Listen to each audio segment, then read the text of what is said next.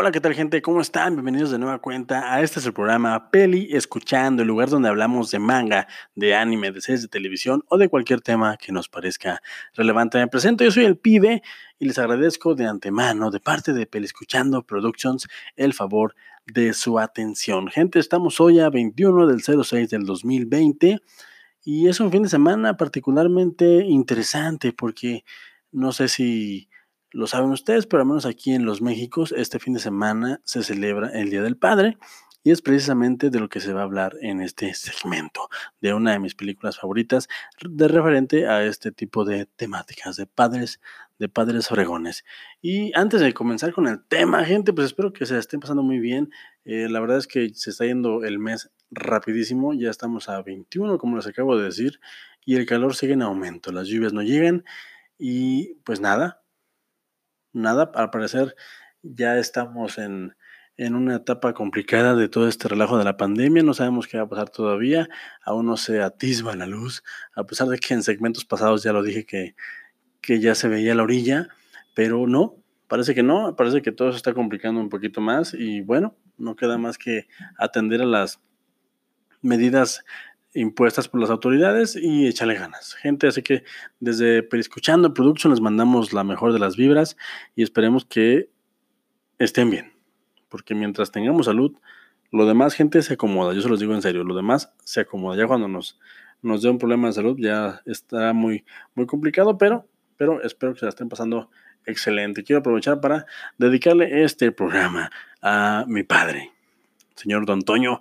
Espero que esté muy bien, espero que tenga a bien reproducir este segmento o de menos escucharlo por curiosidad, porque yo sé, que usted no es tan fan de este tipo de formatos, pero sabe que lo quiero mucho y sabe que se le estima, se le respeta y es simple y sencillamente uno de mis personajes favoritos de toda la vida.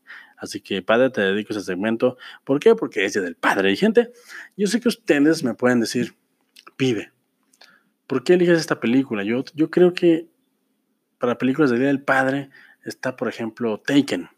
Esta película en la que Liam Neeson tiene una serie de habilidades que, usa para salvar a su hija de una red de trata de blancas. Y ciertamente tienen razón. Es una gran película.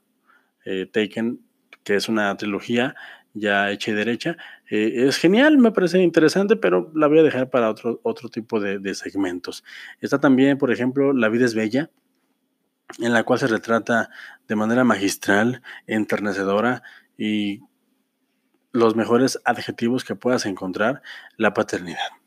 Esta historia que, obviamente te lleva al límite de, la, de las lágrimas, pero está buenísima me parece perfecta, pero también me parece eh, materia para otro, otro segmento, para otro tipo de, de, perspectivas de mi parte. Sin embargo, a título personal, ah, y para mí, para el pibe, este que les está hablando con su, con su voz varonil y sexy en este programa, eh, la película que más me gusta, a título personal obviamente, y que más para mí retrata lo que es la paternidad y la relación padre-hijo, no es otra más que El Gran Pez de Big Fish, una película de el ya, pues ya legendario, legendario en vida, eh, señorón Tim Burton, este, este señor que pues ya si me lo preguntan a mí, ya no le debe nada a nadie, este señor ya puede hacer el cine que quiera sin que tenga ningún tipo de repercusión, todavía hay gente que se atreve a decir,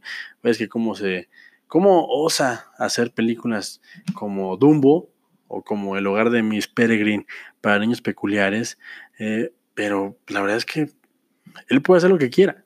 El señor Tim Burton ya con sus casi 60, 70 años, es del 68, háganle cuentas, no sé, eh, ya tiene una vida bastante, bastante amplia y yo creo que con todas las regalías que ha ganado y con todo el prestigio que tiene, pues ya se puede retirar, pero sin embargo, pues el señor todavía quiere estar detrás de la cámara, lo cual a mí me parece fantástico. Eh, las películas, por ejemplo, Dumbo la disfruté bastante, por ahí abajito está un segmento en la cual hablo de la película de Dumbo y por qué me parece importante ese tipo de secuelas y, me parece interesante eh, que Disney en su manía de obviamente totalmente capitalista, de adaptar películas animadas a live action, porque pues, tiene que adaptarse a los nuevos tiempos, elija a cineastas como Tim Burton en sus filas para que le den nueva voz a las películas que ya todos conocemos y que ya asimilamos en nuestro subconsciente.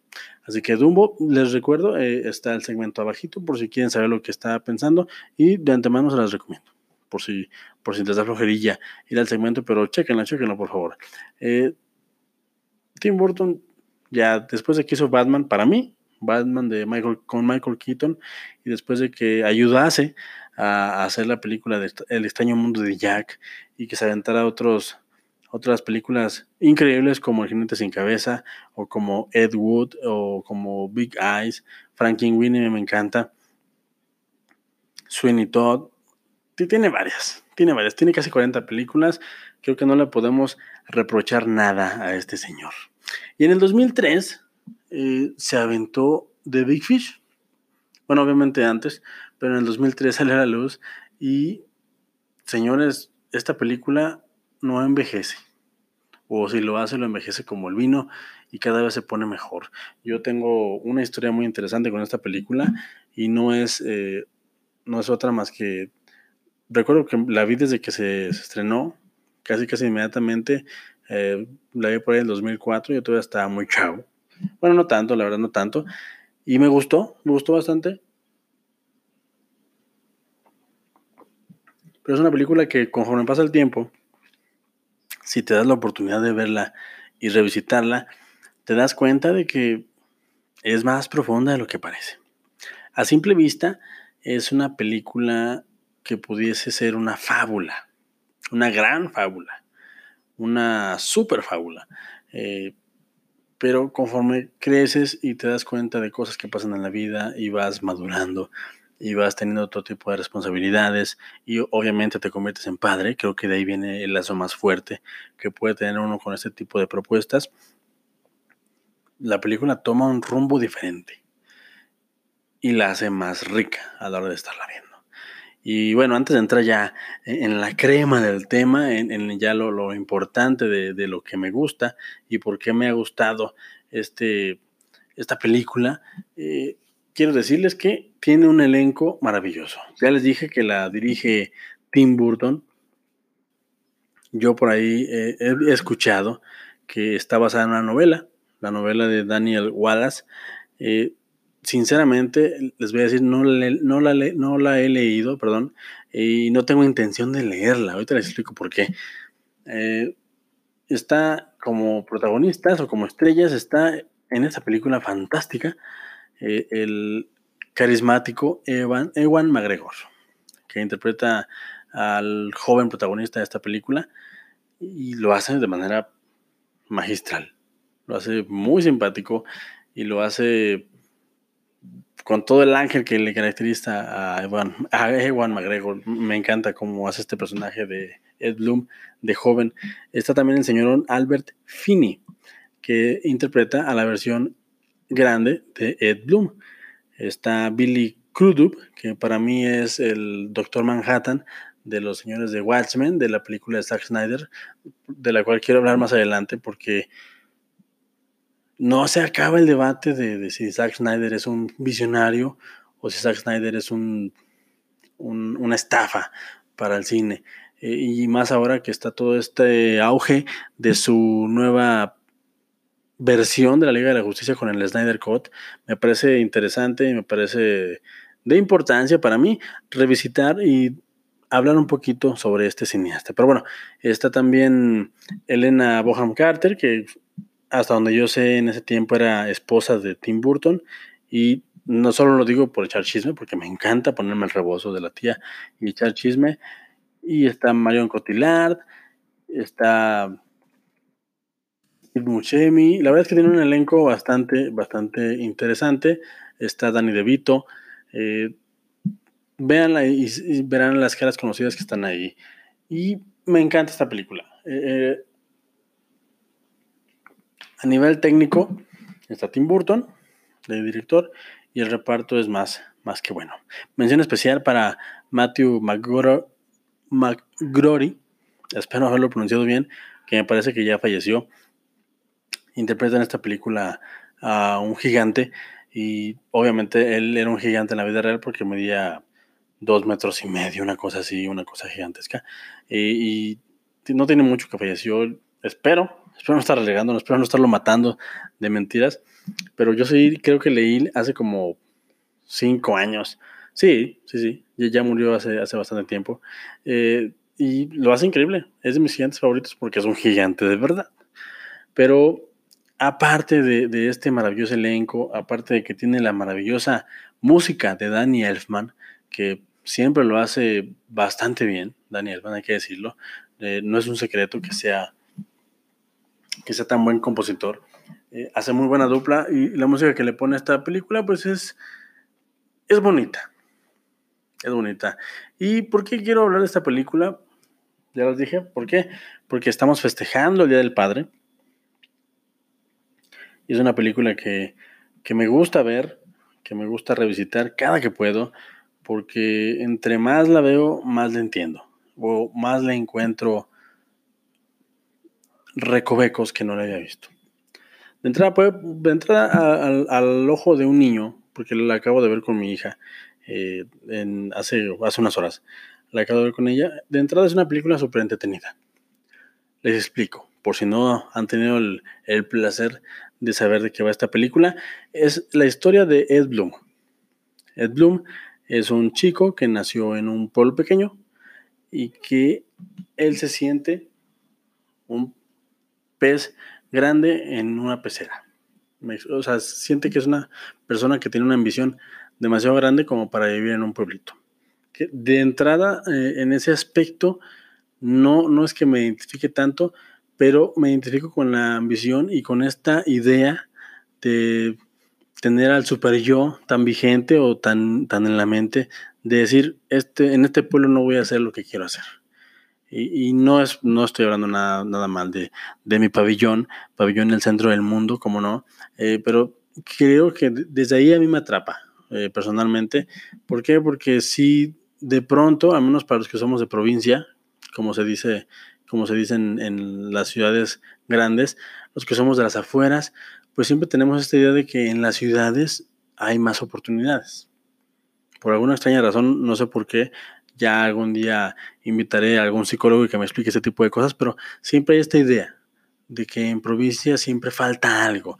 Y cuando tienes dos, dos centímetros de frente o dos dedos de frente, pues crees que saliendo del lugar donde estás, donde no haces otra cosa, y digo, lo digo con todo respeto, donde no haces otra cosa más que crecer eh, tener familia y morir sin otro tipo de ambiciones, eh, de repente sí como que puede costar un poquito adecuarse. No digo que esté mal, simple y sencillamente digo que al menos a mí en ese sentido me, me llega, me llega porque pues obviamente uno cuando está chavo, uno cuando está morrillo, eh, pues se siente que es el, la última coca del desierto y pues obviamente vives bajo esa perspectiva, ¿no?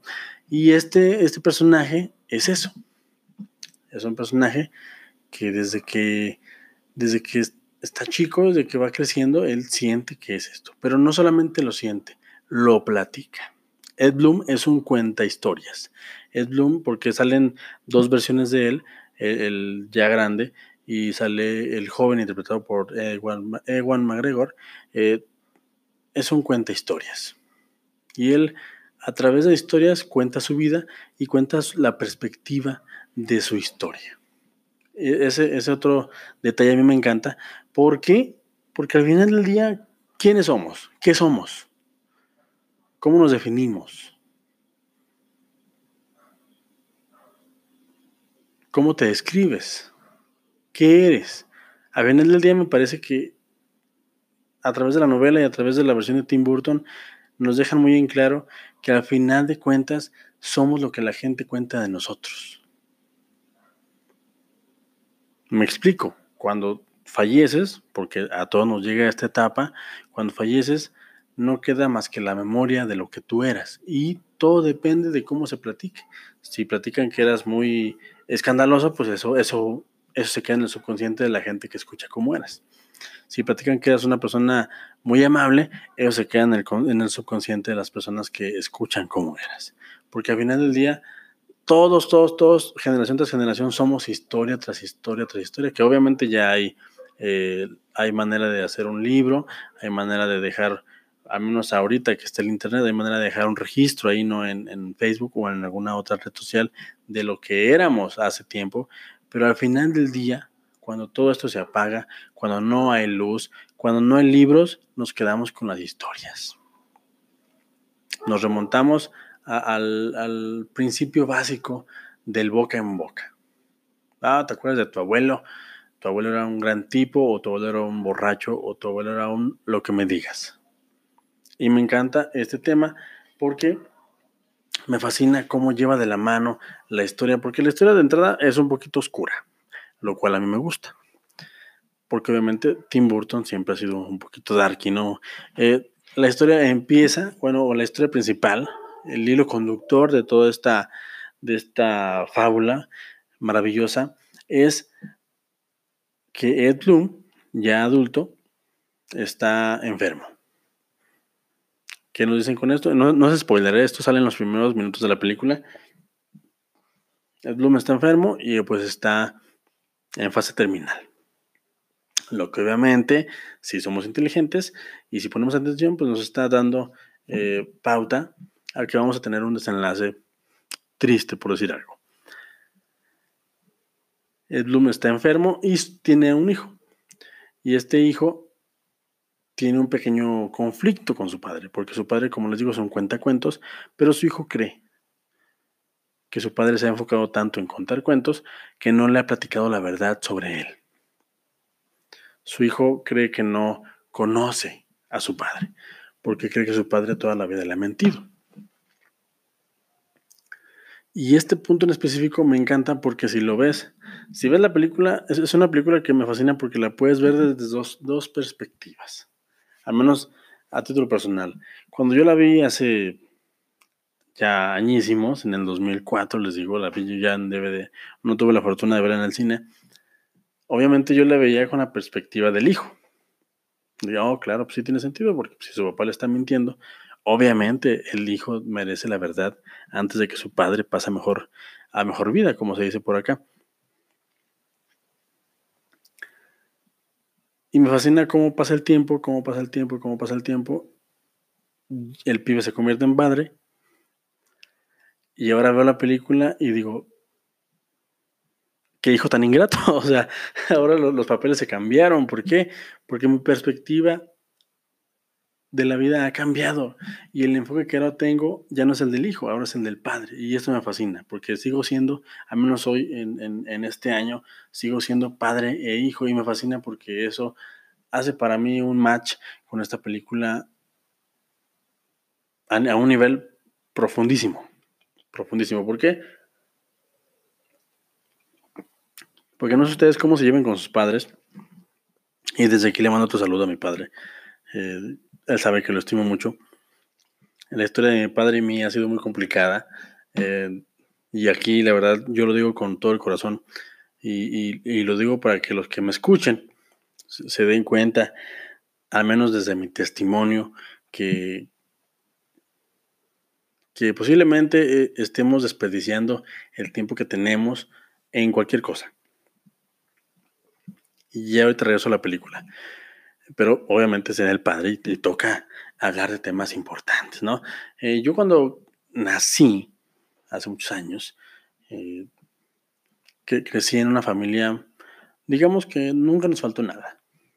No éramos acaudalados, pero tampoco éramos pobres, pobres de, que no teníamos que comer. Mi padre, yo lo he dicho antes, eh, mi padre es una de las personas que más admiro porque a pesar de no saber leer ni, escribir, Él nos daba de comer. Y Él nos ponía un techo sobre nuestras cabezas. Nunca nos faltó electricidad, nunca nos faltó eh, comida ni entretenimiento. Eh, obviamente mi madre también tiene mucho que ver, pero, pero hoy es el Día del Padre y ya hablaremos después de mi madre, ¿no? Y yo con mi padre desde que era pequeño, por su educación y por su manera de ser, siempre hubo una brecha muy grande. ¿Por qué? Porque éramos este típico y estereotípico, eh, eh, par de personajes en el cual el padre era muy cerrado y el hijo era muy sensible. Obviamente ese era mi caso.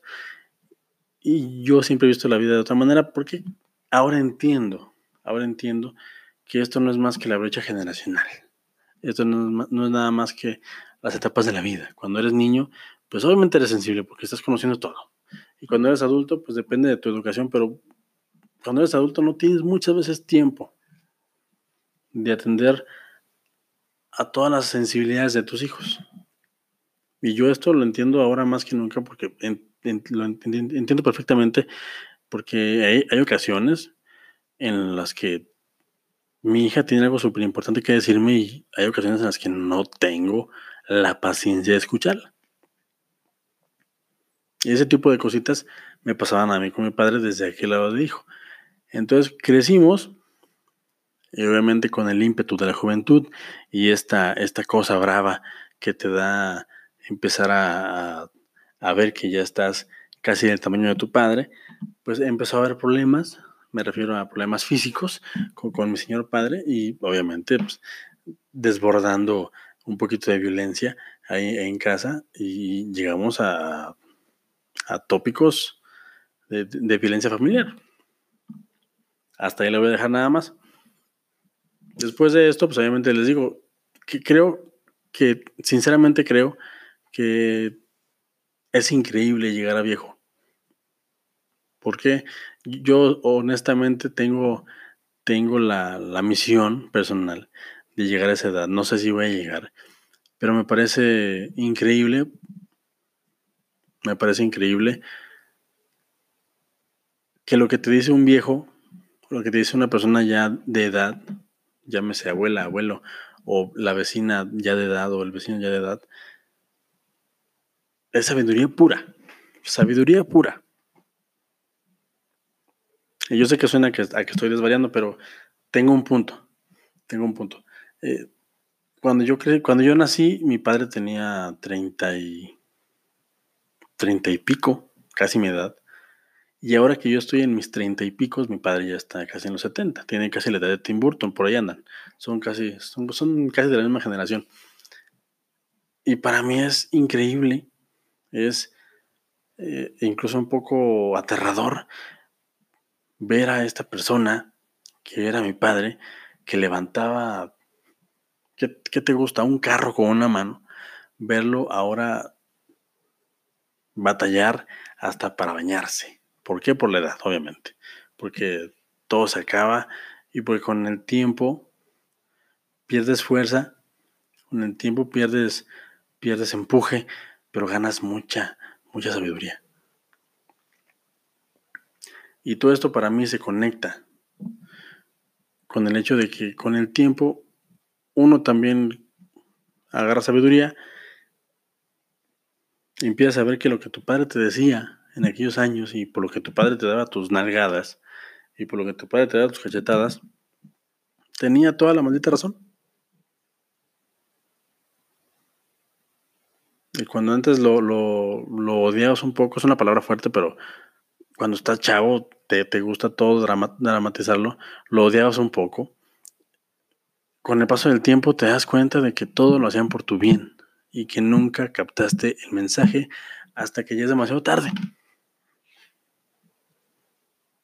Todo lo que mi padre me dijo, todo lo que mi padre no me dijo, ahora, ahora me doy cuenta de que siempre fue esperando que yo aprovechara lo más la vida, la comida que me daba, la educación que me daba, la ropa que me daba, todo era por mi bien.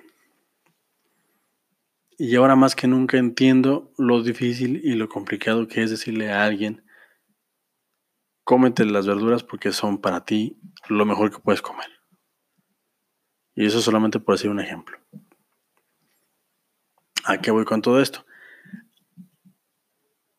Primero, eh, señores, si tienen padre, si tienen por ahí a su padre todavía, aprovechenlo. Aprovechenlo si está joven, si está ya con edad. Tómense el tiempo de platicar con él, de conversar con él. No porque sea día del padre, sino porque se están perdiendo de mucha, de mucha sabiduría. Y si estás con tu padre peleado, hermano, hermana, no sé, eh, helicóptero Apache, lo que seas, que tienes mi respeto, eh, reconcíliate. Es una tontería estar peleado con la gente que te dio la vida y con la gente que nada más te quiere ver bien. Esto es lo que voy a decir solamente. Eh, creo que no, no, pensaba llevar este segmento a esos tópicos, pero, pero quiero dejar ese mensaje. Si tienes a tus padres todavía, aprovechalos. Y si no, sabes de lo que estoy hablando, de que ya no hay tiempo, pero si tienes hijos, u sobrinos, o gente a la que puedes influenciar, pues puedes ahí verter buena vibra eh, hacia ese lado. Si ya no tienes hacia quién apoyarte, ahora nos toca apoyar, ¿no? Y la película precisamente retrata eso. Retrata de manera magistral eso. Cómo la lucha de generaciones no se entienden hasta que pasa algo. Y en este caso, la enfermedad del Señor, de Ed Bloom. La película es fantástica. La película es una gran fábula. La película tiene muchas lecciones de vida. Yo la sigo viendo y hay sabiduría, sabiduría pura. Tim Burton y guionistas hicieron un trabajo magnífico. Eh, véanla aunque no sea Día del Padre. Si me estás escuchando y, no es Día del Padre, no importa. Vela. Es una película muy bonita. Está en este momento, ah, en junio del 2020, está todavía por ahí en la plataforma de Netflix. Si tú tienes Netflix y no lo has cancelado porque subió sus precios, puedes checarla ahí. Y rayos, no pensé que este segmento fuera tan personal como lo fue. La verdad es que siento que no dije nada. Eh, siento que me comió un poquito el, sentimiento y, tratar de decir cosas eh, bonitas sobre, sobre la relación padre-hijo, pero, pero ya, maduraré, ya maduraré ideas y veré la manera de compensarles este segmento tan atropellado. Ya, han sido dos segmentos atropellados. ¿Qué, onda conmigo? Eh, yo soy el pibe. Vean el gran pez. feliciten a sus padres en este día. Eh, festejen con ellos el, que ellos sean sus padres. Si son padres, eh, festéjense también con moderación, cuídense, échenle ganas, cuiden a su familia, sean buenos padres. Si no, como quieres que te festejen, si no, como quieres que te, que te regalen algo en estos días. Y nada, gente. La verdad es que qué padre es estar vivo, qué padre es tener a la gente que quieres viva contigo y si no está contigo, pues piensen que está bien en, cualquier otro, en otro lugar, en el plano que tú me digas, depende de la creencia que tú tengas. Y pues nada, gente, eh, me despido, yo soy el pibe, esto es Peli Escuchando y nos vemos pronto. Tengo ya por ahí varias ideas. Eh, esta semana estuvo sabroso el trabajo, ha habido mucho trabajillo, pero, pero se vienen cosas chonchas. La verdad es que veo que están apoyando el, proyecto y me gusta. Y si eres nuevo, gracias por pasar por aquí. Espero te, te enganches y si no, de todos modos, te mando un abrazote. Y pues nada, gente, recuerden que no importa lo que yo les diga, lo importante es que ustedes se creen su punto, su propio punto de vista. Hasta la próxima.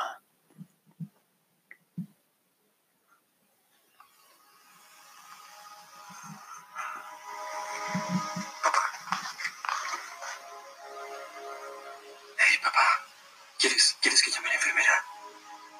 ¿Qué? ¿Qué quieres? ¿Qué quieres que haga? ¿Quieres agua? ¿Quieres un poco de agua? El río.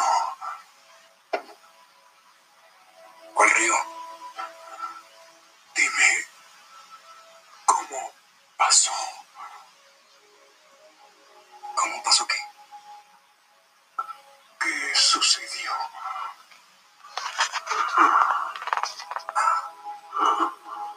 ¿Hablas de lo que viste en el